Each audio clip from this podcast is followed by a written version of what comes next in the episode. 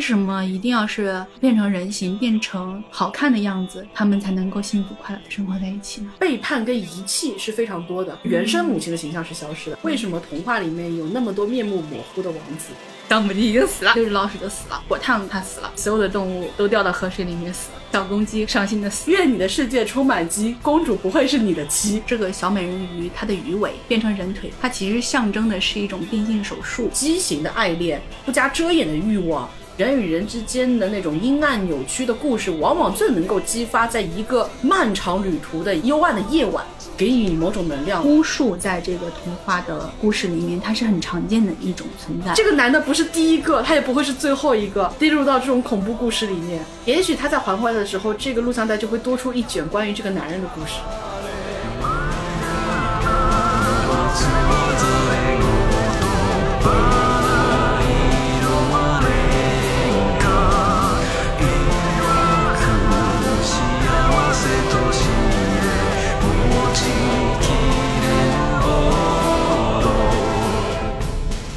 家好，我是泽阿姐。大家好，我是左小姐。我们今天终于来到了一期我非常期待的黑暗格林童话。但是我们不只会讲到格林童话，我们会讲到我们看到的各种童话。我们小时候都有看过很多的这种童话故事嘛，然后有一些故事其实是被美化过的，就是专门给儿童看的。但是有一些它可能即使美化过之后，还是会存在很多不合理的地方。小姐的文学之路一度就是被这种青少儿洁白给打断了。我最初看这种文集啊，或者是书的时候呢，我都没有那个意识，因为年纪小嘛，没有那个意识说它是一个青少儿版本，《红楼梦》青少儿版本啊，《水浒传》青少年版本啊。然后打开来之后，不过如此，就觉得很容易看懂嘛。它难的地方在哪里呢？后来才发现自己的无知。你不会看的还是彩插版《红楼梦》吧？呀，带拼音的，对。那个时候觉得福尔摩斯探案集这么简单的吗？然后亚森罗平谜案这么粗糙的吗？后来才发现都是青少儿版本。扯远了，讲到童话，这怎么能够在一开始就扯远了呢？我们讲到童话，像童话，它这个历史，它其实可以牵扯到。可能十六、十七世纪那个时候，法国会有一些有意识的把那种民间的童话，或者说宫廷里面传的文学编撰成册，然后这样一种形式。就比如说有一个书叫做《傅道德训诫的古代故事》，它还有另外一个名字叫《鹅妈妈故事集》，就是第二个名字如雷贯耳多了。这个故事呢，就是法国的佩罗他编撰成册的。其实它是关于在当时十七世纪法国宫廷社会上发生的事情，以及上流社会啊凡尔赛宫里面的那些性爱政治的相关的内容，它会化身到这个故事里面。它里面会带有一些道德训诫，把那种思想主动提炼给你。哎，对，他会带着一个短评，用来阐述当时的宫廷里面的一种道德观。因为当时的宫廷里面，其实大家的私生活挺混乱的。他也是希望能够通过这样的一种形式去训诫训诫这些上流社会里面的人，你们不要再乱搞了。所以说，很多的故事都是关于凡尔赛宫里面的那种男女关系，关于婚姻的。嗯嗯，这其中比较有名的一个故事就是小红帽。这个版本其实是远早于格林兄弟的版本的。在这个版本里面呢，这个小红帽其实有点像一个不太守妇德的小女孩的一个化身，或者说妓女的化身。小红帽她其实是有意识的在勾引大灰狼的这种感觉，而且这个故事的插画里面，小红帽的脸上会有一朵红晕，就感觉两个人经历过一些什么。嗯，这个故事后面呢，它也带有一个那个道德训诫，它是这么说的。诚如人人都看见的孩子，尤其是受过良好教养和熏陶的漂亮年轻女孩，不会听任何陌生人的话，这是毫不奇怪的事。狼会吞噬他们。我说狼是因为所有的狼并不同种，有些狼相当迷人，不会咆哮，也不粗鄙，甜言蜜语、舌灿莲花的人，跟随年轻女孩到他们的屋子里面，直到床边。但注意啊，众所皆知，这就是圆滑的狼，最危险的一种狼。他就是说，会有很多的年轻的男孩子，他会勾引你，不知道自我保护的年轻的小女孩，可能就会上他们的圈套。这个其实是一种贞操观，他是把这种对于年轻女孩的贞操的训诫放到这个故事里面的。但后来到了格林兄弟的版本之后，他其实就把这个跟贞操相关的故事给去掉了，加入了一个猎人。猎人就像我们知道的那个故事一样，剖开了狼的肚子，从里面救出了小姑娘，其实就是给了小姑娘一次重生的机会。而且就很奇怪的啊，狼也不咀嚼，救出来也不会死，就把跟贞操相关的故事改成了一个小女孩，你不要跟陌生人说话，不要那么轻易的去相信别人这样的一个故事。格林童话，它在过程当中，格林兄弟也对故事做了很多版本的那个修改嘛，一直到其实他们去世之前，他们都不停的在改、在改、在改。我记得他改编到后来逐渐流通在亚洲的这个版本的时候，他其实就对刚刚故事当中左小姐觉得不合理的这个地方，就是大灰狼为什么会一口吞下去，他们铺垫的一些前情，说这个狼其实饿了几天了。所以他其实到这个房间里的时候，把那个奶奶一口就吞下去了，因为他太饿了。他又一口气把小红帽给吞下去了。他连吞两个之后呢，他就觉得有点腹胀气，觉得消化对，然后他就有点累，他就要在那个床上就要去好好的休息一下。所以等那个猎人赶到的时候呢，猎人本来是要一枪崩了狼的。但是就因为那个狼在呼呼大睡，同时他听到那个鼾声当中有小红帽的求救声，猎人才没有选择一枪去崩了狼耸起的那个肚子。他拿起了一把老奶奶做手工活的剪子，把那个肚子给剪开，先拎出了一个小红帽，后面又拎出了一个老奶奶。他再让小红帽去找了石块，把狼的肚子给填满。在这个故事的版本的最后呢，大灰狼其实是逃出了这个房门，但是因为他的肚子全部都是石头嘛，他在下坡路上的时候就滚啊滚啊滚啊滚啊滚，就相当于被自己肚子当中的石头给碾死了。到后面你会发现他的逻辑还蛮通顺的，他试图把当中的很多的线索重新变成一个推动故事情节的一个线索去用它，就就还蛮努力在做这个解版的。格林兄弟他们最开始就说我们这些故事都是从德国民间采集的，当然是他们最开始的版本了。他们说我们没有对它做过多的加工，可能读者就会觉得说这样的故事是有意思的，但其实他们还是经过了很多的加工，而且他们那个故事最开始也不是说真的，他们跑到那个乡间。去收集这些故事，他们很多故事还是从他们自己家里面的客厅里面听来的。一些当时的富裕的阶级，可能法国宫廷，因为格林兄弟很有语言天赋的，嗯，他们懂很多，而且分工很明确。哥哥他会在搜集信源上面，然后弟弟呢是非常善于写作的，他很擅长把一个平庸的故事用一个。更让小孩子喜欢的方法去把它写出来，而且到后面他们慢慢摸索出技巧之后，他们就会找自己亲朋好友的那些小孩儿，他们尤其看重三到五岁这个年龄段的小孩子，因为他们会对这个故事有更加感性的那种感知，他们就整天去问亲戚家的那些小孩儿，你懂不懂这个故事啊？很像白居易，妇孺孩童皆能吟之，是。格林童话里面还是出现了很多我们到现在基本上每一个人都会知道的故事，像灰姑娘、白雪公主、小红帽、青蛙王子、渔夫和他的妻子、玫瑰公主。玫瑰公主其实就是睡美人。但其实这些故事确实不是格林兄弟那个时候刚出来的，非常非常早之前就已经有这种故事了。而且跟刚刚提到的，他那个时候其实跟很多的沙龙文化。跟宫廷文化都是有关联的。他们这些故事在最初传播的时候，非常有意思的一点就是，其实让它真正得以大范围去流通的，往往是那些沙龙当中的那种钱多、时间多。然后又无所事事的那些贵妇太太们，而且它跟《一千零一夜》的那种传播路径也很像。《一千零一夜》最初的话在商旅传播的嘛，但是它后来流通到欧洲去之后呢，它其实也是被当时非常有名的一位学者机缘巧合之下翻译了。那个学者当时又非常想打通上流圈层的这种社交生活，他等于是带着满肚子的故事进入到这个沙龙里面去，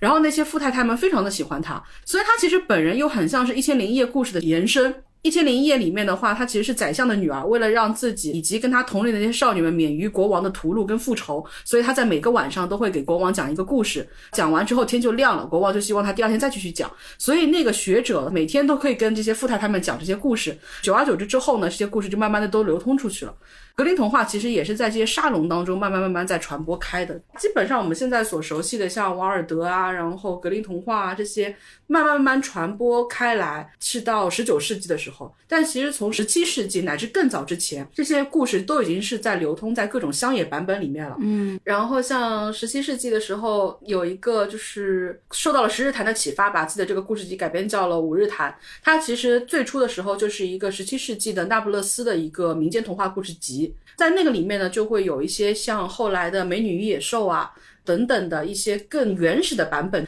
然后它会更粗俗，更具有性暗示的意味。更多人性的那种粗野的东西在里面。那后来的话，应该是意大利又把这个故事改编成了一部电影，而且名字就叫做《故事中的故事》。它是在这个五日谈当中遴选了三个故事，把它有机组合在了一块儿，变成了一种好像是机缘巧合彼此推动的一个故事。但其实每个篇章又是相对独立的。然后我最喜欢的其实是它当中一个关于一对老妇人爱情的故事。那对老妇人，他们已经年老色衰到所有的身上每一寸皮肤都已经松弛下来了。他们的声音还像是一个花季少女的声音一样。有一次在无意当中，他们哼唱的音乐呢，被一个非常荒淫又非常帅气的国王给听到了。国王就当场难耐自己的爱意，隔着窗户，就像罗密欧与朱丽叶一样的，直接对着窗户下的那个朱丽叶就表白了，说我马上就要得到你。老姐妹当然会非常害怕嘛，尤其是那个妹妹。妹妹其实从小就跟姐姐完全生活在一块儿，她的整个世界的重心就是姐姐。所以他只要跟姐姐在一起生活的话，他就觉得没有关系，我们多老多丑陋都没有关系。但是姐姐其实被这种她在平庸的丑陋的一生即将迈入到尾声的时候，她突然间面对了如此汹涌的、闪耀着珠宝光芒的这种爱意，她没有办法去拒绝他。所以当他收下了国王的项链的时候，他就对国王说：“你给我一个礼拜的时间，一个礼拜之后呢，我会给你我曼妙身体的一部分。”国王就听懂了这个暗示。所以他激情难耐，一个礼拜之后迅速冲到了那个老姐妹的房门前。他妹妹的那个手指呢，其实因为常年在烹调一种调料的时候，妹妹都会把手粘到那个调料里面，自己吸食一下。常年的这种吞进吞出，这其实也是一种性暗示。就导致这一块的肌肤非常的柔嫩，姐姐就把妹妹的这个手指伸过了那个钥匙孔洞，这又是一处性暗示。所以能感觉到，在这个最初的童话版本里面的话，这个故事充斥了各种各样的午夜场的场面。然后姐姐她其实就是非常饥渴的把妹妹的手指伸过了这个钥匙孔洞，然后跟国王隔着这个门进行了一次高潮。国王果然就是非常满意嘛，他就说我要得到你身体的全部。那时候姐姐就非常的惶恐，姐姐就说：“那这样，如果说你真的要得到我的话，我没有办法承受您炙热的目光，它会灼伤我，所以我需要把所有的蜡烛全部都熄灭，在一片黑暗当中。”国王觉得你吸引了我，国王就要求自己的仆人把所有王宫当中的蜡烛全部都熄灭了。他跟姐姐度过了完美的一个夜晚，但是当晨曦即将来临的时候，国王按耐不住自己的那种好奇，他点亮了一根蜡烛，然后把那个蜡烛放到了姐姐的面前，照亮了那是一个丑陋的老妇人的脸。国王在那一刻说：“你是个妖怪，你是个老巫婆。”把姐姐毫不留情的从那个窗户外面扔了下去。被扔下窗户的时候，偶遇了一个真正的巫婆。巫婆觉得这个场景有那么一点可笑，但是这种可笑呢，又激起了这个巫婆的怜悯之心。所以巫婆让这个姐姐在濒死的时候去吸食了她的乳汁，结果呢，姐姐就真的回到了一个非常年轻貌美的一个躯体当中。她在一次森林的沐浴里面遇到了正在打猎的国王，然后国王就把这个姐姐又再次迎回了皇宫，并且为她举行了盛大的婚礼。姐姐在那个时候呢，她没有忘记自己的妹妹，她就是送了一件非常豪华的一件礼服，妹妹穿着这件华服来到了她的那个宫殿里面，妹妹难以抑制自己跟姐姐重逢的这种愉悦。妹妹是一个非常单纯的性格的一个女孩，所以当宴会结束的时候，当所有的宾客全部都离开的时候，当魔法即将要消失的时候，妹妹依旧不愿意离开。然后妹妹就像一个小孩一样的在那边耍无赖，说我要跟我的姐姐生活在一起。然后姐姐在那个时候也很害怕，她就下令赶走了妹妹。在赶走的这一段语言的交锋当中，因为非常不耐烦妹妹的这种粘连。所以姐姐很想急切的把这个关系给切割掉。所以当妹妹问她说你是如何变成现在这个样子的时候，姐姐就直接说：“我剥下了自己所有的皮肤。”所以在那个故事的最后，被赶出皇宫的妹妹找到了一个理发匠，让那个理发匠剥下了她全身的皮肤，然后她带着血淋淋的自己再次走向了那个城堡，然后这个部分的故事就结束了。葛小姐在讲的时候，其实也做了非常多节化的处理。但你会发现，你还是绕不过这个故事的推进，是跟很多人的情欲相关联的，或者说它哪怕不是情欲，它是跟爱欲相关联的。最原始的这种欲望推动了这个故事去前进，包括就是每个人愿意为这个欲望所付出的东西是非常非常多的。姐姐为了能够得到国王的爱意，她甚至不惜让妹妹用强力的胶水把她每一一块松弛的皮肤全部粘合在一块儿。妹妹为了跟姐姐永久的相处在一起，不惜用自己所有姐姐给她的珠宝去换。到了一个临时的酷刑，而且你会觉得这个妹妹对姐姐的感情，她其实也是一种畸形的情感。就是妹妹她愿意为自己的姐姐做很多事情，而且她很天真，而且在里面还有一个巫婆，又用这种我们熟悉的哺乳的方式。为什么说熟悉呢？是因为我们在之前讲那个中世纪怪兽的时候，有讲到独角兽的故事，也是一个处女给独角兽哺乳这样的一个片段。你会发现，其实，在当时的很多童话故事、乡野传说、神话里面，它都会有这种通过哺乳去达成一些事情，或者是改变一些现状的这种情况。你会发现，巫术在这个童话的故事里面，它是很常见的一种存在。就比如说，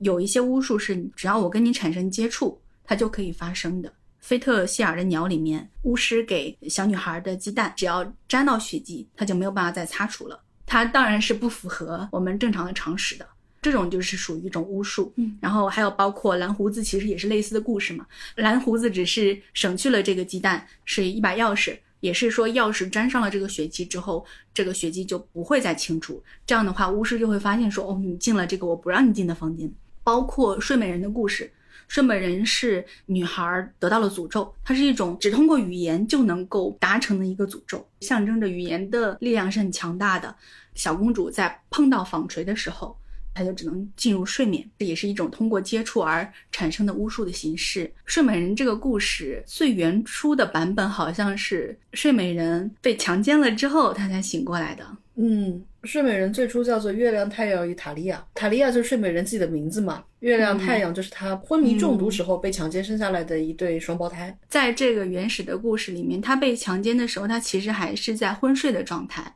她是不知道的。她也是一个有点像奸尸一样的隐喻。然后最后是她的那个双胞胎的小孩子吮吸了睡美人的指头，就把蓖麻的那个毒素给吸出来了。嗯，这样的睡美人才会清醒过来。然后还有一些巫术是违反我们现代解剖学常识的，比如说小红帽，刚刚我们讲过的，吞下去之后它不会被消化。还有就是，小姐对人家童话的要求好高啊，还要符合现在解剖学的意识。菲特希尔的鸟里面，这家的三女儿发现她两个姐姐的尸块，她把尸块按照身体原本应该摆放的那个形状摆放到一起之后，她两个姐姐就重生了，甚至不需要任何的巫术。还有就是人兽变形，就比如说青蛙王子，还有刺猬汉斯也是。然后汉斯的话，他生下来之后就是一半刺猬一半人，但他最后他其实可以自己脱下那个刺猬皮，嗯，这个也是我小时候很不理解的一件事情。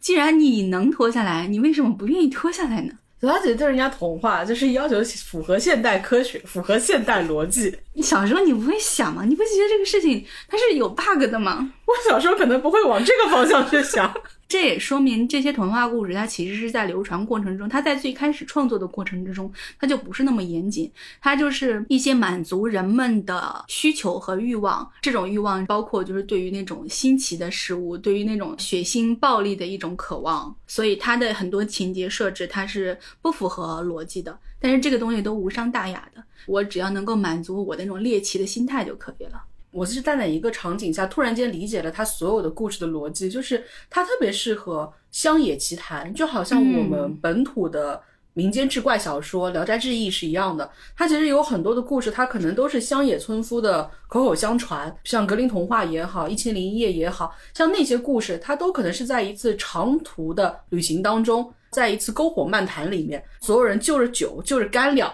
在那个时候，你一定是需要有一些刺激的、快感的，能够替代味蕾快感的那种故事，畸形的爱恋、不加遮掩的欲望、人与人之间的那种阴暗扭曲的故事，往往最能够激发在一个漫长旅途的幽暗的夜晚，给予你某种能量的。嗯，其实他在最初的时候，他跟一些呃非常传统的阳光下的规训，他往往是背道而驰的。所以我一直很记得。在我长大成人之后，我看到的一个关于《一千零一夜》的纪录片。纪录片呢，其实是讲的《一千零一夜》的故事如何从最初的地方发生发芽，然后逐渐扩散到欧亚大陆上面，变成一个如此影响力之广的故事的。但我只记得当中有一个学者非常一本正经的去复述了一段故事当中的一段话，被翻译过来之后就是一个美好的祝福：愿你的世界充满鸡，公主不会是你的妻。鸡是基础的鸡，不是鸡蛋的鸡。呃，你说到这个，让我想到安徒生童话。在我比较小的时候就看过对于安徒生童话解释的一本书，但是我已经找不到那个资料了。讲到那个小美人鱼的时候，它其实有说这个小美人鱼它的鱼尾变成人腿之后，它踩到地上就会走一步都疼痛难忍嘛。它其实象征的是一种变性手术。哦，所以说小美人鱼它其实是个 gay。我万没有想到它能跟我的世界充满鸡联合在一块儿。它暗喻了这个衔接牛了，左小姐。作者的性倾向，因为我也找不到原始的资料了，所以我也不能说它就是一个什么切实的一个依据啊，只能是我以前曾经看到的一个片段。其实很多的流传，慢慢在流传的过程当中，你就会发现它其实比较难以找到导致它的故事往各种不同的方向去走的这个最初的这个枢纽站到底是在哪里的。我有一段时间一直觉得说。原版的格林童话的故事，它就是黑暗的。那是什么原因呢？是大概是在十多年前的时候，内地是真正官方出版了一个版本的，而且它当时就是在大家非常讨厌的呃书封书腰上面列了一段话，就是说这是你所不知道的最初的版本的格林童话的故事。那其实，在那个时候呢，会觉得说它印成纸质的实体的东西，它一定可能比网上来的更加的可信。你到后来才会发现，它其实就是日本的关系非常好的一对闺蜜，都是在法国进行过研修的。那他们其实出于自己个人的一些癖好，合写了一个叫做《令人站立的格林童话》，然后他们用了一个叫做童声操的一个笔名。而且其实这个故事比较诡异的一个发展是，有流传一个说法，说这一对闺蜜啊。后来也是因为某种原因，其中有一个人就不幸逝世了，所以让这个故事呢又带上一种阴霾吧，更加变得像是一个都市鬼谈一样的传说。早些年的时候，这个令人战栗的格林童话引进过来了之后，它其实就颠覆了很多人的想象。很多人看到书上说哦，它是原版的格林童话，就更加认为说最初的格林童话它就是在这个故事里面童声操所描写的那样，它充满了各种像恋尸啊、呃恋足啊。然后乱伦啊，血腥啊，就所有的你能想象的十八禁的词汇，全部都充盈在这本书里的这种东西。那其实格林童话它是有这样的一个元素在里面，但其实童声操的那个版本并不是真正的格林童话的一个原型。昨天有没有看过一个只有三集的东映的一个动画片，叫做《令人战役的格林童话》？没有，它是一共有六集嘛，它三集是关于格林童话的，还有三集呢是关于日本本土的乡野鬼谈的。跟格林童话有关的那三个，他挑了三个故事。第一个是糖果屋，就是汉索跟格丽泰。第二个故事呢，就是蓝胡子，就是很多人的童年阴影嘛。第三个故事呢，就是最有名的那个灰姑娘。他设置了一个前情，用一个剪影的方式。一个穿着像一个侦探一样的一个男人走到了非常庞大的一个录像店里面，而且这个男的一路上经过空无一人的大街，然后坐上没有人的直梯，来到了这样的一个好像异次元的空间里面去，然后出现了一个老婆婆的声音跟他说：“你一定在找的是这个录像带吧？”中年男人说：“不是啊，我我找的不是这个。”老太太就好像是一个拱货人吃毒苹果的巫婆一样，他就跟大家说：“这个不要钱，没有关系的，我们有专门有一个小厅，你可以去看。”男的就带着这个免费的录像带去到了那个小厅里面去看，然后这个故事就开始了。等这个故事结束之后呢，然后老太太就会问他你的感受怎么样啊？第一个故事是糖果屋，他说这个故事实在是太残忍了。然后老太太就给了他第二卷，第二卷结束之后的话是蓝胡子，他说这个故事实在是太悲伤了。老太太就给他第三个灰姑娘的故事，他说啊，这个故事勉强还能算是一个圆满的结局。然后老太太就从那个橱柜里面拿出了一摞那种恐怖录像带，然后放到他那个手里面，跟他说这些都是免费的，你带走去看吧。然后这个男的就带走了这些所有免费的录像带，走出了这个诡异的录像店。远处传来老太太的声音说：“你看完之后要记得倒带啊。”这句话当时让我觉得非常非常的恐怖。这个男的不是第一个，他也不会是最后一个。跌入到这种恐怖故事里面，也许他在还回来的时候，这个录像带就会多出一卷关于这个男人的故事。嚯！日本动画在没有进入到电子绘图时代的时候，它的整个风格其实差异化就会更大，要么就是它极致的简约，要么就是它极致的奇丽。比如说《油桂香之礼》，油桂是非常适合画这种残酷故事，它甚至有一篇叫做《路德维希革命》里面就涉及到了那个。白雪公主，她直接就画出来了白雪公主跟她的父亲乱伦的那个场面。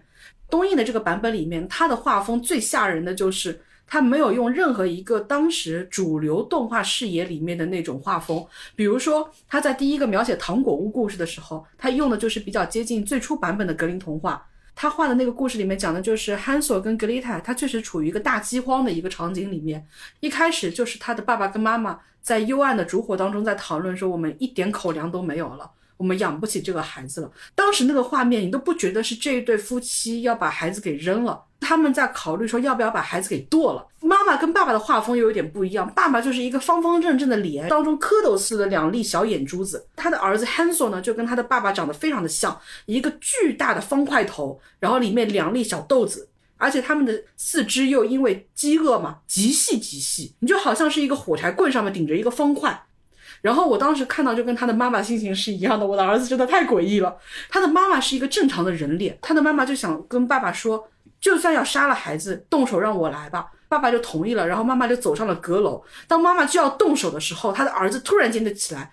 两粒蝌蚪似的小眼就看着妈妈说：“你是要杀了我吗？”然后妈妈说：“不不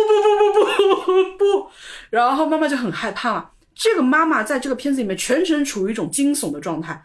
后面他们还是试图把这个孩子给扔掉，爸爸跟妈妈就带着兄妹去到了山里面，扔了第一次就跟那个童话故事里面的一样，他们又通过小石子回到了这个屋子里面去，然后妈妈就更加害怕了，觉得这个儿子被恶魔附了身。后来又在扔掉第二次的时候，那么他来到了一个森林当中的一处幽暗的小房子，但越走越近，发现这原来是一处暖光。在后来的格林童话的版本里面，是这对被扔掉的。孩子，他们遇到了一个邪恶的巫婆，巫婆是幻化出了一个糖果屋，她试图把一对兄妹囚禁在这边，这对兄妹后来就把这个巫婆给杀了嘛。令人战栗的格林童话里面呢，它沿用的是原版的这个故事脉络。这个老婆婆其实是一个非常善良的老婆婆，她在那样的一个闹饥荒的年代里面呢，她救了三个被遗弃的孤儿，这对兄妹呢是第四个跟第五个。他试图让这五个孩子在这个非常安乐祥和的环境里面去度过一个童年，但结果这对兄妹呢一直在欺负另外几个小男孩。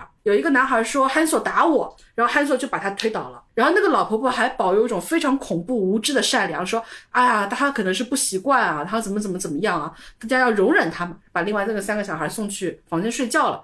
结果潘索就把那个火炉给烧着了，把那个老太太给推进了那个火炉里面去。到推进火炉的时候，那个老太太还说：“潘索，你在跟我玩捉迷藏吗？太热了，我输了，把我放出来吧。”然后潘索把那个锅炉盖给盖上了，那个老太太就活活烧死了。三个小孩闻到了肉香，出来说：“你是要给我做新的饭菜了吗，婆婆？”潘索把他们爸爸妈妈给他准备的那个毒面包给了那三个小孩，吃了毒面包之后，就是血流一地就死掉了。潘索跟他的妹妹带着。整栋屋子的食物跟财宝回到了他的家里面，把那个财宝给了他的父亲。他的父亲非常的开心，但是他的母亲非常的害怕。他母亲在向外奔跑的过程当中，汉索又追上了他的母亲。他的母亲跟汉索说：“我是爱你的。”然后汉索说：“我也最喜欢你了。”然后把他的妈妈推到了那个井里面去。变态的兄妹跟他们冷酷无情的爸爸欢乐祥和的在一起生活着。主要得记得我在一开始跟你说，我重点描述了爸爸跟儿子。的那个长相了吧，嗯，然后妈妈的长相是一个正常人的长相，嗯，后来我才反应过来，他非常有意思的一点是在这个故事里面，但凡带有一点善念的人，他的长相都是接近于正常人的。这个故事的好人跟坏人一开始就已经全部都告诉你了，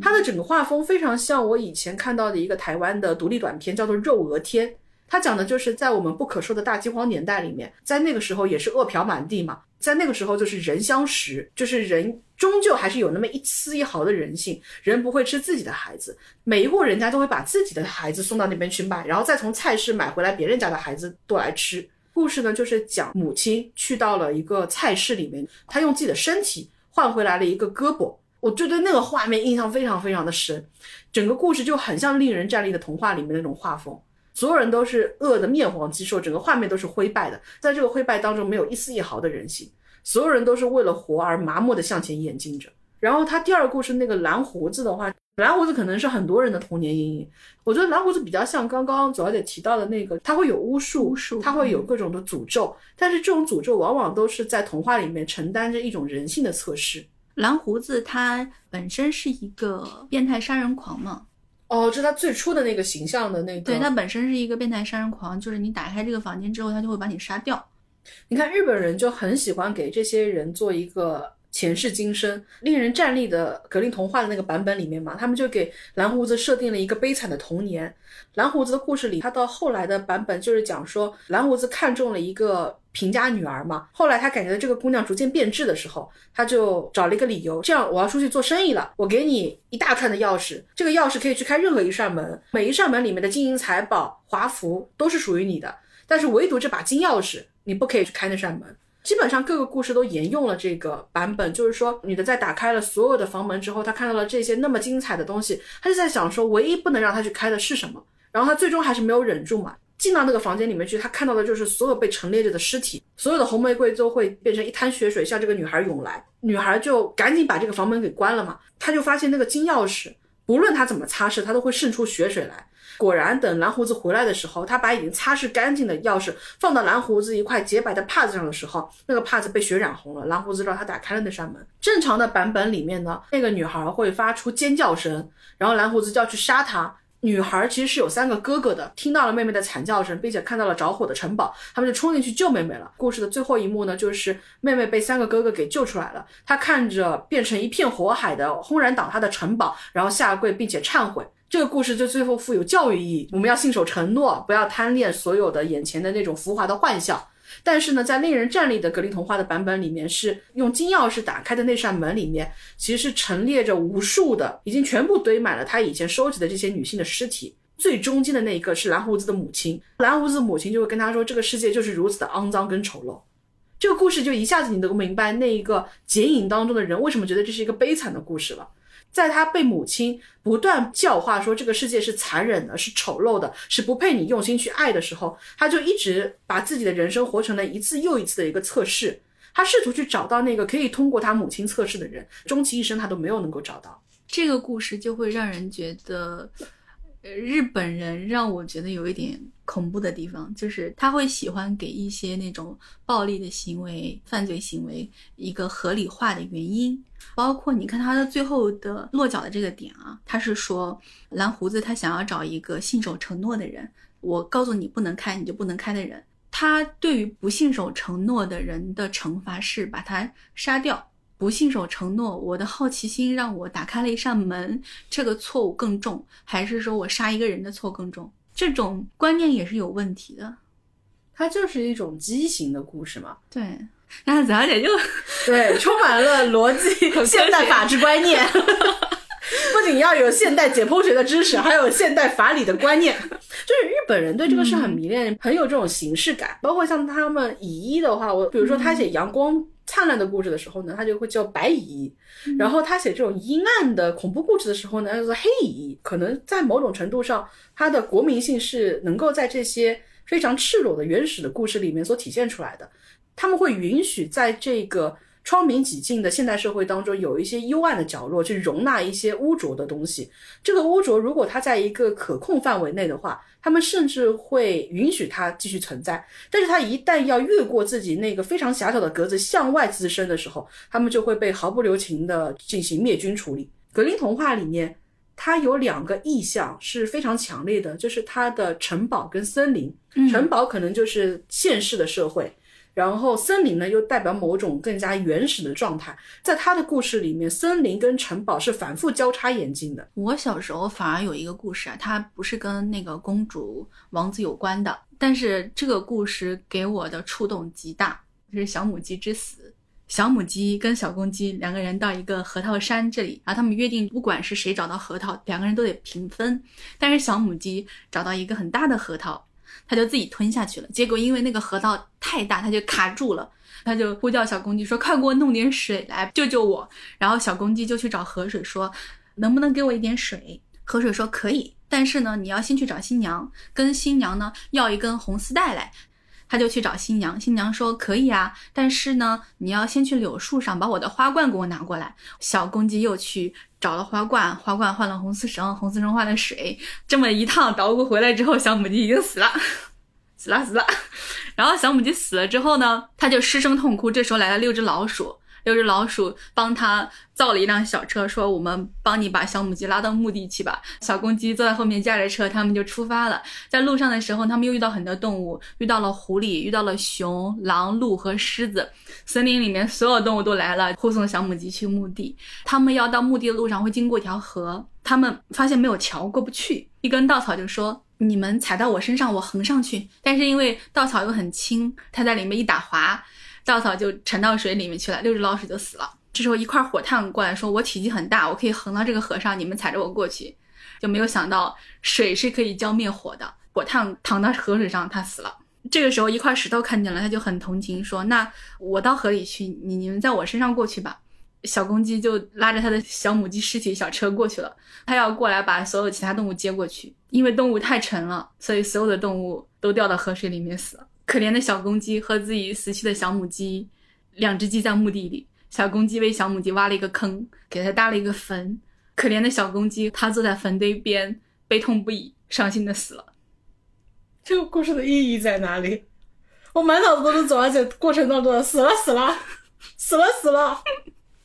就是不知道它的这是什么地方哪里的故事啊？这是格林童话里的故事。哇哦，这个故事真的是给小孩看的吗？这个故事我是倒是真的没听过，但是我小时候隐约还觉得格林童话可能它还真的是，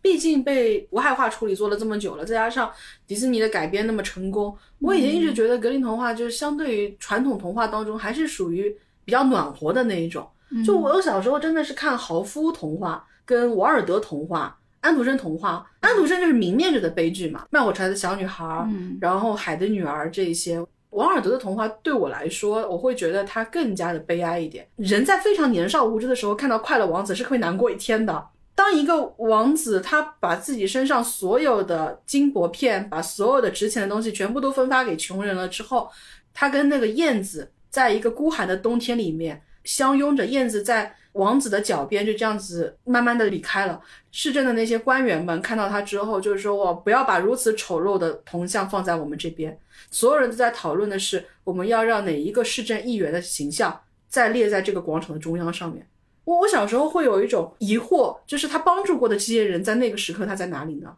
就你会发现，这个童话里的你当时升起的那一点疑惑，你到现在都是没有解答的。哦，我突然想到一个，它可能不是一个童话故事，但是我小时候是在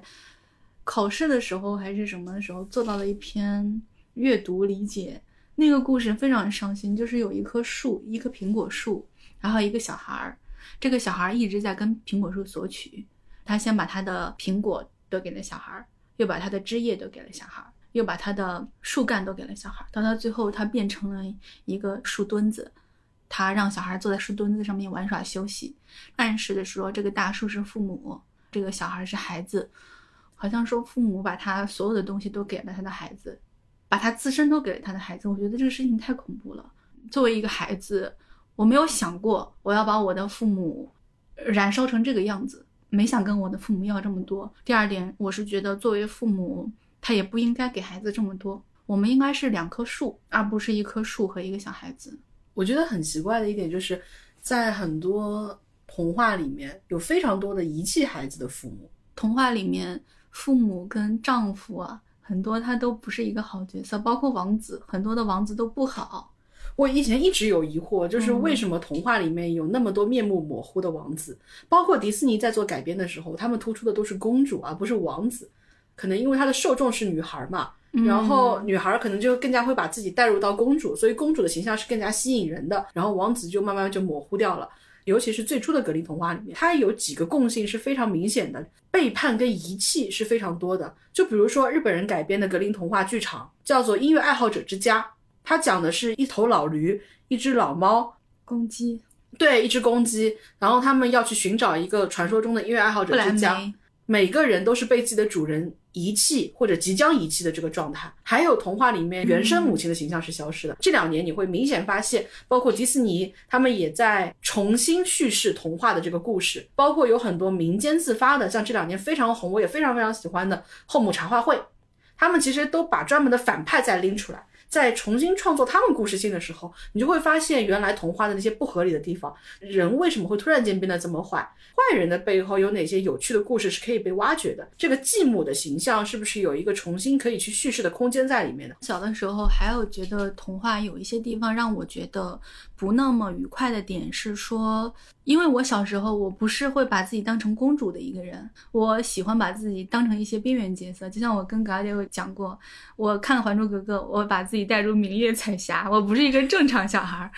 所以我不会用一个公主视角去看这个故事。那我就会发现很多，就比如说在一个传统的王子公主的童话故事里面，比如说青蛙王子，公主刚开始是瞧不起青蛙王子的。这时候我已经觉得公主不是一个很善良的人了。那为什么他王子变帅了，他们两个就幸福快乐的生活在一起了？王子变帅了之后，其实王子为什么要接纳这个公主？我是不会接纳这个公主的。哦，这里我们可以插一段那个以前国配的青蛙跟公主吵架的那一段，特别的嘈杂。这里怎么会有死的青蛙呢？太可怕了！我活着，小姐，你放心吧，我活着。真的还活着？哎呀，太恶心了！太刻薄了吧！用裘大人还这么说话，真是太刻薄了。什么？你说什么呀？你怎么这么没有礼貌呀？我刚才只是昏了过去，因为你突然使劲掐住了我，你怎么会恶心呢？知道了，你刚才装死骗我，我全明白了。我要看金球，你先让我看你的白肚皮，你在戏弄我。什么？我被你骗了，太丢人了。嗯，人却让青蛙给骗了。这话全是误会吗？我哪有戏弄人的功夫呢？我撞到了那个可恶的杀人犯，不是杀青蛙的金球，我差点被打死了。而你呢，竟说一些不讲道理的话，你应该向我道歉，对吧？你说谁该道歉？当然是你了。我吗？是的。我向谁道歉？我呀。我没听说过人向青蛙道歉呢，这绝对办不到。这个没教养的小鸭，你对我太过分了，我要告诉爸爸。那就回去告状吧，我再也不想和你斗嘴了，我可是受够了。我也是，你终于说完了吧？再见，青蛙先生。真是个不讲理的姑娘，你走吧。这么漂亮的姑娘说话这么刻薄，真是没想到。然后还有就是传统的童话故事里面都是，比如说王子刚开始他被一些巫术变成了丑陋的样子，到最后他都会变成一个人。我反而不喜欢他最后变成了一个人，变成了一个帅气的王子。就比如说有一些故事，公主她其实是蛮好的，她即使在王子不帅气。的情况之下，他依然对王子很善良。后来王子变成了一个帅哥来报答他。为什么一定要是变成人形、变成好看的样子，他们才能够幸福快乐的生活在一起呢？为什么幸福的结局一定要是一对璧人？你会让一些平凡的人失去想象的空间。嗯，这是一种很善良的想法。他们可能是想在一个人生命还有无限可能性的时候，去告诉他，你可能会变成一个更好的人。至少在后面流传的很多的版本里面，那些讲给孩子们听的故事里面，我觉得有很多的改编者，他们是承担了这种美好的祝福的。告诉一个小时候貌不惊人的孩子，他会通过丑小鸭的故事去告诉你，你可以去期待自己会慢慢的变好一点。虽然现在也有很多人解读说丑小鸭是一个阶级出身论的故事，就是童话故事的话。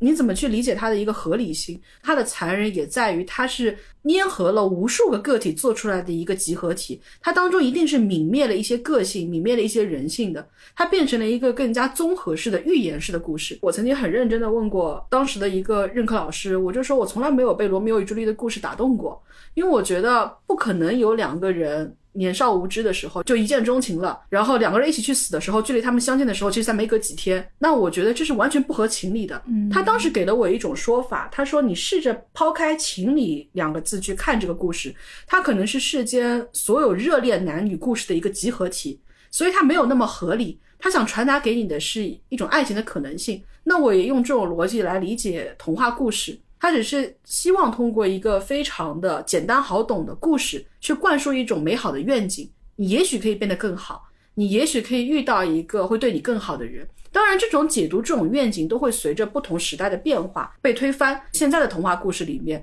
被反复诉说的愿景就是：你不必期待一个王子来解救你，你可以去成长成一个更加茁壮的样子，用自己的力量来保护自己。每个时代的愿景不一样，但是这种祝福可能都是被嵌合在反复被解读、反复用新的方式去表述的故事当中的。在这一期的开头，我们想说的是黑暗故事，但它最后落成了一个很温暖的结局。就像小红帽在十七世纪法国的那个版本里面，它讲述的这一个小女孩还是一个愚昧的、无知的、需要别人解救的，然后会上当的一个小姑娘。但是在那个格林兄弟改编的这个版本里面之后，她其实变得谨慎一些了，而且她拥有了第二次机会，有有更多的自我认知。罗珠的故事，我反而是觉得，就是因为他们认识了几天，他们才能够豁得出去。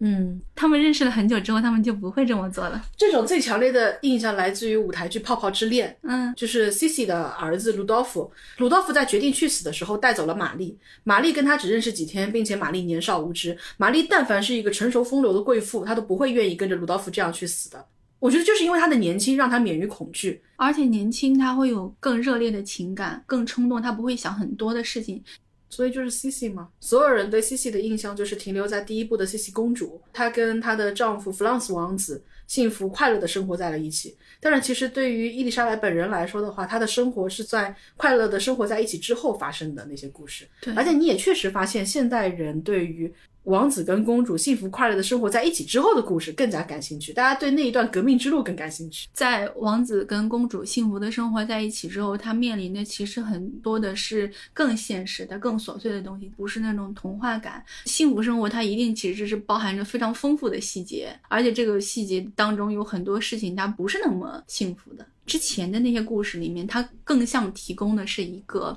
呃罗珠这样的一个年轻的梦幻的泡泡。它不会给你提供一个剧情片，但是现在大家喜欢看剧情片了。所以你看，鲁道夫跟玛丽的那个故事，他们的那个舞台剧的名字叫做《泡沫之恋》，而且其实有很多大家特别耳熟能详的故事，你反而发现就是大家越来越愿意去把它这个故事的所有内核去瓦解掉，嗯然后重新去做一个新的故事。我刚刚跟左小姐推荐的尼尔盖曼的那个重新讲白雪公主的故事，它叫做《雪、镜子与苹果》，还原了部分的格林童话最初的那个样子。白雪公主是被描写成了一个更加类似于像吸血鬼一样的一个存在，在这个故事里面的，最正派的呢反而是王后。然后她逐渐发现了自己的丈夫跟白雪公主乱伦的，并且白雪公主逐渐在吸食她父亲的这个元气。发现这个事情之后呢，女王就要驱逐白雪公主。经过了一些波折之后，白雪公主回来复仇，然后杀掉了女王，而且他杀掉女王的方式非常的残忍，他是剃掉了女王的头发，等于是毁掉了一个女人所有的容貌，把一个熊熊燃烧的一个火炉，滚烫的沸水把王后给烧死了。白雪公主成为了一代新的女王，然后跟王子幸福快乐的生活在一起。你就会发现，王子能幸福吗？这 王子在这个故事里面是一个恋尸癖，啊，无论是现代的王子还是以前的王子，王子在这个童话故事里面的形象都非常的一般。而且我依旧记得格林童话剧场里面灰姑娘的那版王子嘛，他用的是格林童话老版的灰姑娘的故事，就在那个里面呢，没有神仙教母，没有南瓜马车，没有水晶鞋，鞋还是一个最初的金鞋子的故事。灰姑娘去到现场都是有很多的鸽子。织了一个网，把灰姑娘提溜着那个网，空投粮食一样的空投在了那个就是舞会的现场。王子是不爱洗澡，所以在一开始的时候，就是王子的父母就在商量说：“我们儿子这么臭该怎么办呀？” 王子的妈妈就说：“我们该给孩子找个媳妇啦，可能言下之意媳妇会监督他洗澡啊。”然后他的爸爸说：“这是个好主意啊！”所以图他不洗澡。图他年纪大，图他不洗澡。王子的爸爸呢，就举行了盛大的宴会。算是选秀女吧，所以就是你看，在最初的故事里面，王子是一个不爱洗澡的人；白雪公主的故事里面呢，王子是一个可能有特殊癖好的。我能记得在童话故事里面的男人的形象，要么就是非常可爱的。感觉他充满了机智，又充满了好运气。今天阳光灿烂，我们去砍树吧。然后遇到了一把金斧子，我们要做一个诚实的人呐。像这种故事里面这种愉快的、机智的、善良的人，要么就是那一种粗鲁的、贪婪的，要么就是那种面目模糊的。嗯你会发现他没有什么特别特别好的形象。我记得豪夫童话里面有一个冷酷的心。那可能是我对童话男性主角印象比较深的一个故事。他这个故事其实讲的就是一个烧炭的非常贫穷的人，叫做彼得。彼得就是很羡慕他的村庄里面有非常有钱的三个人，分别是一个很会跳舞的人，跟一个小有积蓄但是又坐拥很多不动产的人，还有一个就是你感觉他袋子里面有数不清的钱的人。不知道从哪里听到了一个故事，在星期天的中午十二点出生的人都可以去一个神秘的森林里面去找到一个坐在玻璃上的小老头，然后那个小老头呢就会满足你三个愿望，然后彼得就找到了这个小老头，然后这个小老头呢就跟其他故事里面那些和蔼的神仙完全不一样，小老头每一次叫彼得的时候都叫哦这个愚蠢的彼得，包括彼得提愿望的时候，然后他就问他说。啊，彼得，你说一下你的愿望吧，我可以满足你三个愿望。那像第三个愿望非常荒谬的时候，我就可以拒绝你第三个愿望。所以你要谨慎的提出你的愿望。然后彼得说，我要成为一个比跳舞之王跳舞还要好的人，跟一个比某某人更加有钱的人。他就说，哦，愚蠢的彼得，这真是一个愚蠢的愿望，但我要满足你。然后彼得要说出第三个愿望的，他说，我建议你先停止你愚蠢的愿望，你会后悔的。这个故事里面，我就一直很记得哦，愚蠢的彼得，愚蠢的愿望，上天好生，竟也将你负在其中。冷酷的心，它其实讲的就是，当彼得的贪欲神仙无法满足他的时候，他就必然会跟恶魔去做交易嘛。恶魔就会跟他说：“我要你这一颗扑通扑通跳动的心脏。”彼得那个时候还有所犹豫，但是他看到了恶魔的陈列，在恶魔的陈列里面，他看到了所有功成名就人的心脏，彼得就毫不犹豫的把自己的一颗心脏给到了魔鬼，然后魔鬼拿了一块大理石替换了他的原本鲜活的心脏。回去之后，彼得变得非常的成功，但是同时他也变得非常的残忍，变得非常的冷漠。所以我以前一直觉得王尔德的那种残忍，跟豪夫的这种残忍，其实是真正残忍的东西。你有没有看过一个小说叫《猴爪》？跟你刚刚讲的有一点点像，有点像跟恶魔做交易的感觉。它就是讲的是有一个士兵偶然从一个古印度的高僧那里得到了一个有魔力的猴爪，而且用这个猴爪，它可以实现三个愿望。你使用了这个猴爪之后，后面会发生的很多事情其实是已经脱离你的掌控了。像这种，我可以满足你什么愿望？在这些童话故事的最开始，它可能是承载的是人们的一种向往。在这个故事的发展过程之中呢，这种三个愿望的故事，慢慢又会变成人们的一种恐惧。它会警示你说，不劳而获也是很危险的。它后来慢慢就会演化成这样的一种思路。但我以前每到出现一个小神仙，说我可以满足你三个愿望的时候，表姐都特别有跟这个书中人物对话的欲望。我特别想提醒他说。你第三个愿望一定要说我要拥有无数的愿望，然后你就觉得那时候自己特别的机智，并且这个机智贯穿了葛小姐整个童年。哦，这愚蠢的愿望，哦，这贪婪的彼得，这愚蠢的彼得。我也想过，我也想过，但为什么第三个愿望不能是我要提出无数个愿望呢？你想，如果是说告诉你可以有三个愿望，其实你得到东西还是有限的。你想要的事情都能够得到之后，活着就没意思了。很多时候，人反而活着是因为能够满足我们的东西很多，然后我们在生活的过程之中，我们通过不断的争取，我们可以一点一点得到，会一直有奔头。但是你可以不劳而获，你可以一下子得到很多东西的时候，不一定是一个好事情。就像很多富家子弟，他衔着金钥匙出生，他什么都有，他可能会只能通过宿主宗教的方式去满足自己，或者说让自己得到某些解脱。童话其实里面也有非常多原本高阶层的人跌落，然后以及很多的普通的平凡人，他们突然之间就获得了非常好的生活。那其实，在最初的格林童话里面，穿靴子的猫是让我觉得复杂的故事，就是这个故事充满了不劳而获，这个主人没有干任何有价值的事情，他全程的也都没有成长起来。他就是躺平，然后这只猫带他走上了人生的巅峰。果然，这样的故事后来是需要被改编的，所以后来的主角就变成了穿靴子的猫嘛，就不再是这个幸福的三傻子了。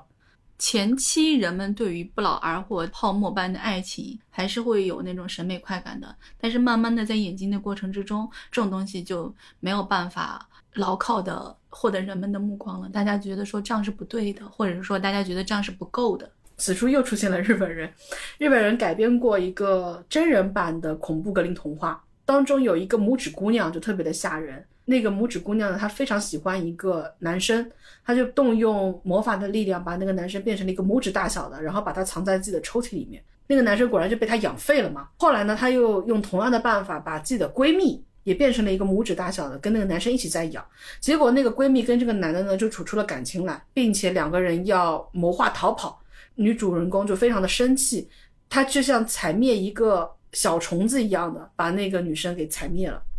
并且就是拿了纸巾把她扔到了垃圾桶。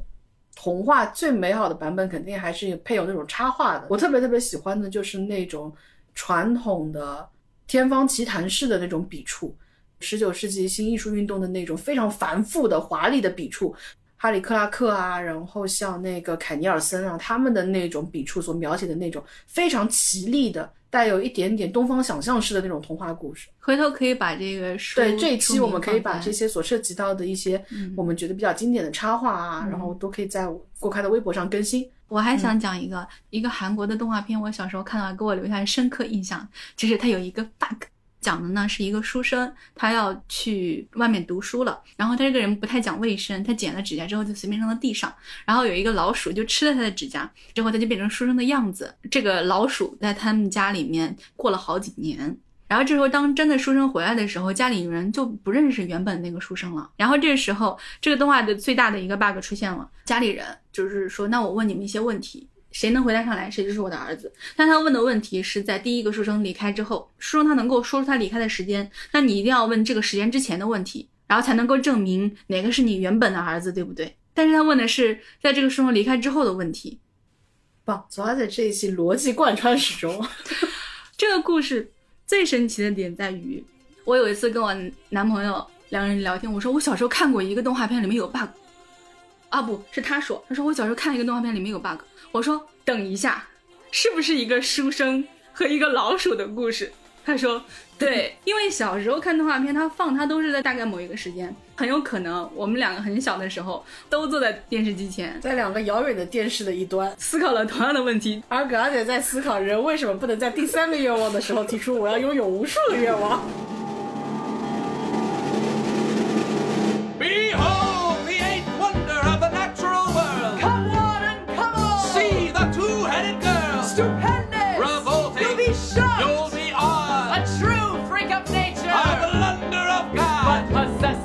much time. Hear them